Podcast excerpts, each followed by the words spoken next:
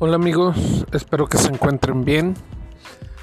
Híjole, pasó ya enero y estamos en 15 días de febrero y quiero invitar un poquito pues, a la reflexión de lo que vivimos ahora, la famosa cuarta ola, sí, de la variante Omicron, en la cual me quedan muchas muchas cosas que que nos nos hemos visto reflejados como sociedad. Bueno, la primera, perdón por titubear, pero me llegaron otras cosas a la cabeza, pero en el sentido, la primera, qué afortunados somos los que nos hemos podido vacunar, ¿sí? puesto que esto ha, ha hecho que el, que el virus o la variante o la enfermedad o la bacteria como quieran llamarle, el COVID no nos dé tan, tan fuerte como, como fueron las primeras dos olas. ¿sí? La, primera ola cuando llegó y la, la, segunda, ¿sí? que fue hace un año más o menos, no nos dio tan fuerte.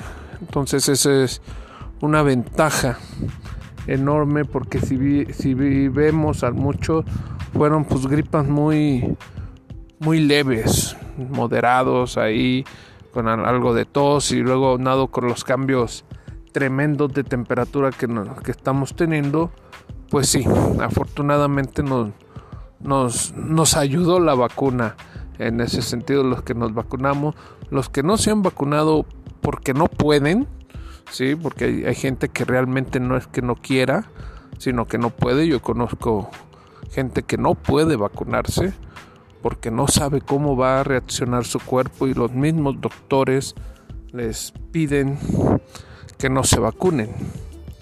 ¿Sí? Entonces también se han cuidado, eh, también no les ha dado tan fuerte. La otra y más importante, y creo yo que es lo que he visto, y más en, el área educativa que es donde trabajo, se bajó mucho la guardia. Sí, se bajó mucho la guardia desde casa. Vimos que era época de Navidad, decembrina, muchos este, eventos, muchas fiestas, sí, este, ya eventos masivos, posadas, reuniones con amigos, en exageración.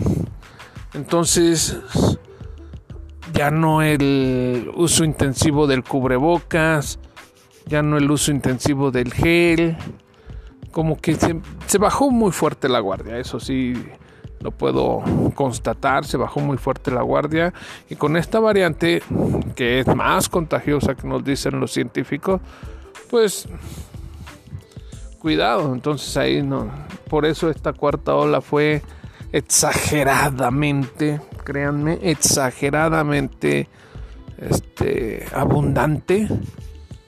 Aquí en las escuelas me tocó ver que tiro por viaje pues, a cerrar salones, a trabajar en manera virtual, porque uno, dos, tres niños se llegaron a contagiar, o los papás de los niños, o los hermanos mayores, ¿sí? Entonces, wow, algo impresionante, muy, muy, muy impresionante. Entonces sí, tenemos que estar ahí muy, muy atentos en ese sentido, no bajar la guardia. Otro que me está llamando mucho la atención en algunos países, llámese Gran Bretaña, Dinamarca, y ahorita estaba leyendo que algunas ciudades de Estados Unidos, no todas, algunas ciudades, pues ya van a retirar las restricciones sanitarias, ya van a retirar, digamos, el uso del cubrebocas, el uso del gel, entonces ya va a buscar la inmunidad de, de rebaño.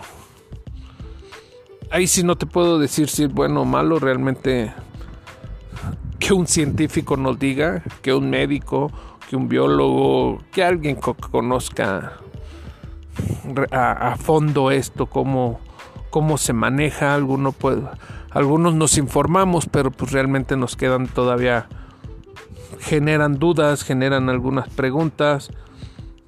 Yo te puedo decir en este momento, tenemos que seguir usando el cubrebocas, tenemos que seguir cuidándonos. Si es inevitable no, no el regreso a clases, si es inevitable que los niños ya tienen, o los adolescentes o los universitarios ya tienen, tienen que estar en clases, pero con sus protocolos. Tiene que haber protocolos para poder regresar y si hay algún problema, pues un protocolo para poder irnos a casa y que no nos llegue a pegar de manera fuerte para evitar desgracias. Es, es, lo único que yo puedo ahorita comentarte, es lo único que puedo decir. Generan muchas inquietudes, generan muchas este, dudas en ese sentido. Pero la educación tiene, la educación y todo ese causa de protocolos tiene que venir desde casa. Entonces yo sí te, te invito, o sea, no bajar la guardia, yo sí te invito a que te informes, yo sí te invito a que hagas un poco de actividad, yo sí te invito a que manejes tu estrés, manejes tus ansiedades, ya vamos para dos años, créanme que son, han sido dos años sumamente caóticos, sumamente difíciles, sumamente, como te diré, delirantes. Entonces sí, sí tenemos que, que cuidarnos, sí tenemos que estar atentos. Entonces ahí, ahí tenemos que seguir educándonos.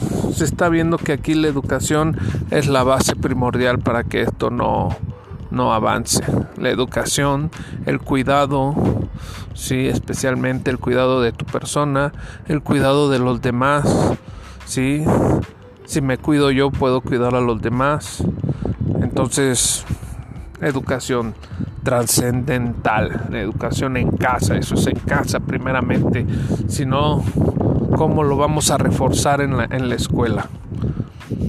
Entonces, sí, tenemos que cuidarnos. Ahorita nos dicen las estadísticas, nos dice la gente, nos dicen los, las secretarías de salud que ya estamos bajando un poco este, los casos, pero cuidado que ya se tenemos a la vuelta de la esquina. Sí, Semana Santa, entonces no queremos otro repunte. Entonces sí, sobre todo, cuidarnos, cuidarnos, cuidarnos, cuidarnos. Es la, es la palabra que te puedo este, decir, que te puedo proponer, cuidarnos y ser congruentes. Sí, mucha congruencia tenemos que, que ser. Sí, para poder que esto baje, para que podamos empezar una nueva vida normal, ¿sí? no la que tenemos. Entonces, sí, sí vamos a, estar ahí en, en, muchas cosas. Bueno amigos, espero que te haya gustado este pequeño, este pequeño podcast de más o menos 10 minutos. Sí, te invito a que que estés en mis redes sociales, si quieres.